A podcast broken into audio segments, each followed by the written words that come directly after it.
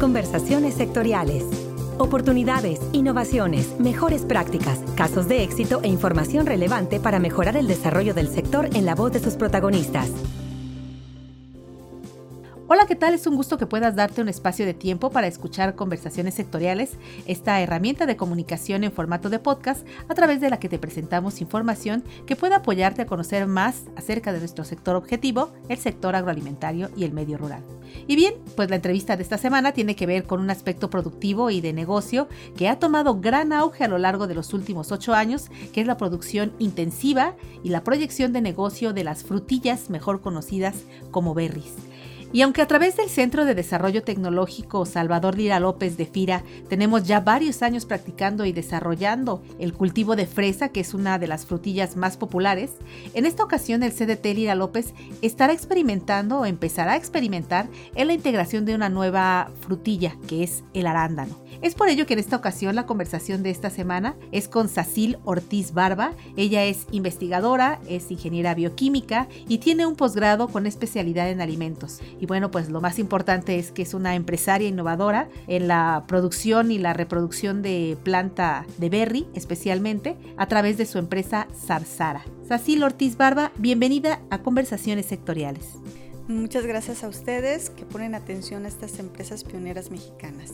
Para comenzar, ¿por qué no nos comentas qué es Zarzara y cómo surge? Zarzara es pues, una empresa que nos dedicamos aquí en México a la producción de plantas certificadas. Estamos trabajando en diferentes tipos de planta, pero con nuestros clientes el 90% es totalmente berries por el alto impacto que hemos estado teniendo, los resultados y sobre todo por la demanda creciente que hay en el país. En el mercado nacional podemos encontrar empresas también transnacionales que están abriendo mercado y muy fuerte aquí en México.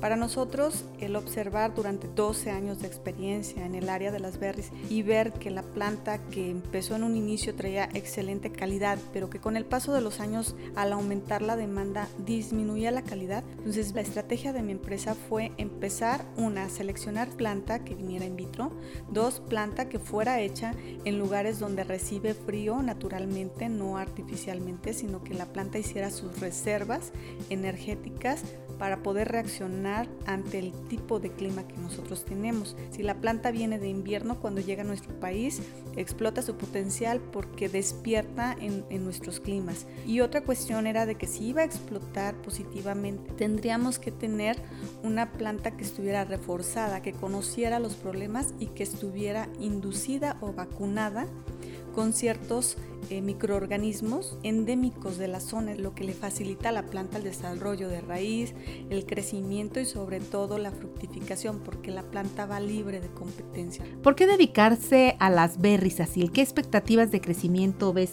en este cultivo? Bueno, desde que empecé con esta trayectoria de, plantas y especializarme con plantas libres de plagas y enfermedades, inicié con agave, inicié con papa, pero las berries han tenido un impacto y un crecimiento en nuestro país increíble. O sea, a pesar de que el cultivo tiene en México 15 años, podríamos decir que ha sido un cultivo arrasador en donde cada día tenemos más expectativas de crecimiento por la calidad de fruta que está ofreciendo México hacia el mundo. Los berries han dado un giro la alta rentabilidad, debido que a la producción es totalmente por contrato, ¿no? No es como otros cultivos que a quién le vamos a vender o, o para dónde se va, no. Los berries ya vienen con un acompañamiento. Ese mercado seguro lo están proporcionando las empresas tractoras porque están marcando la pauta en las tendencias del consumo y fortaleciendo la certeza y la expansión de los mismos cultivos. Es decir, todo el tiempo hay crecimiento porque cada día salen nuevas variedades y no nada más en una fruta es decir, te estamos involucrando en, las berries fresa, frambuesa, arándano, zarzamora. Probablemente después entremos en las berries como por ejemplo maqui o en otras que hay en otros países que también son altamente rentables. En ese sentido, ¿qué aspectos piensas que sustentan la rentabilidad del cultivo? Sí, bueno, yo no lo enfocaría en una variable específica. Considero que la rentabilidad se debe a ciertos enfoques o multifactores en la administración de un negocio de este tipo. Por decirlo o tomar un ejemplo, desde que el empresario está tomando la decisión de acercarse a Berries, debe considerar cuestiones climáticas, disponibilidad de agua y superficie, infraestructura, proveedores de insumos y servicios comprometidos a la calidad, certeza de una buena calidad de planta e incluso buscar alternativas económicas amigables con el medio ambiente para el control fitopatológico como de hongos, algas y muchos otros este, productos que están saliendo. Y por supuesto al acompañamiento de asesores preparados, la disponibilidad de personal de campo en donde sus competencias se unan a un nivel de compromiso en el que la empresa crezca. ¿Qué tan importante es la parte de capacitación, Sacil?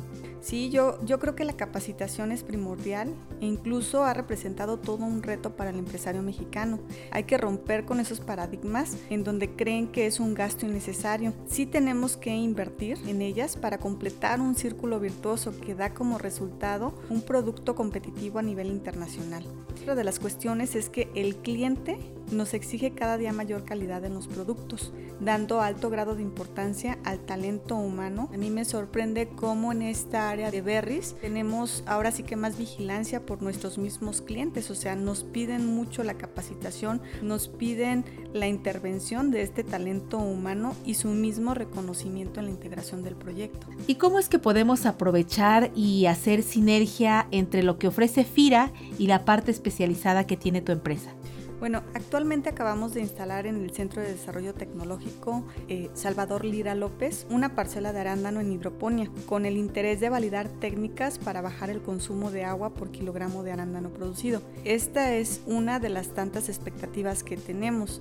Otra de las cuestiones es que el productor pueda acercarse, pueda ver el manejo. Afortunadamente aquí estamos haciendo la integración de socios tecnológicos altamente competitivos, en donde estamos uniendo esfuerzos, personas que tenemos experiencia en viverismo, personas con experiencia en sustratos, en nutrición, en fitopatología y en el manejo de cada uno de los eslabones que tiene este cultivo. Afortunadamente pues con el apoyo de FIRA creo que podemos explicar toda esta información, ejemplificar a los productores para que se acerquen y cualquier productor pueda llevar su cultivo al éxito. Estamos tomando o estamos uniendo estos esfuerzos, todas las empresas que nos dedicamos a este sector, para poder proporcionarle y diseñarle al productor cómo podría llevar su huerta y cuál sería el camino. Yo creo que ya ha habido muchos tropiezos en eso de prueba y error y esto nos ayuda a que el productor ya no gaste de más, es decir, acompañarlo con las empresas que han logrado el éxito como lo hemos hecho hasta ahora. Agradecemos a Sacil Ortiz Barba de la empresa Zarzara su participación aquí en Conversaciones Sectoriales Podcast. Sacil, muchas gracias por esta entrevista. Muchas gracias a ustedes y éxito también. Y como cada semana les invitamos a dejarnos sus comentarios y sugerencias en la cuenta de correo enlace Si aún no has contestado la encuesta de opinión que se despliega a la entrada de cada podcast, te invitamos a que lo hagas y contribuyas con nosotros a mejorar esta herramienta de comunicación que es de todos. Que tengan un excelente inicio de año y una gran semana de trabajo. Hasta la próxima conversación. Este podcast es una producción de la Subdirección de Promoción de Productos y Servicios de FIRA.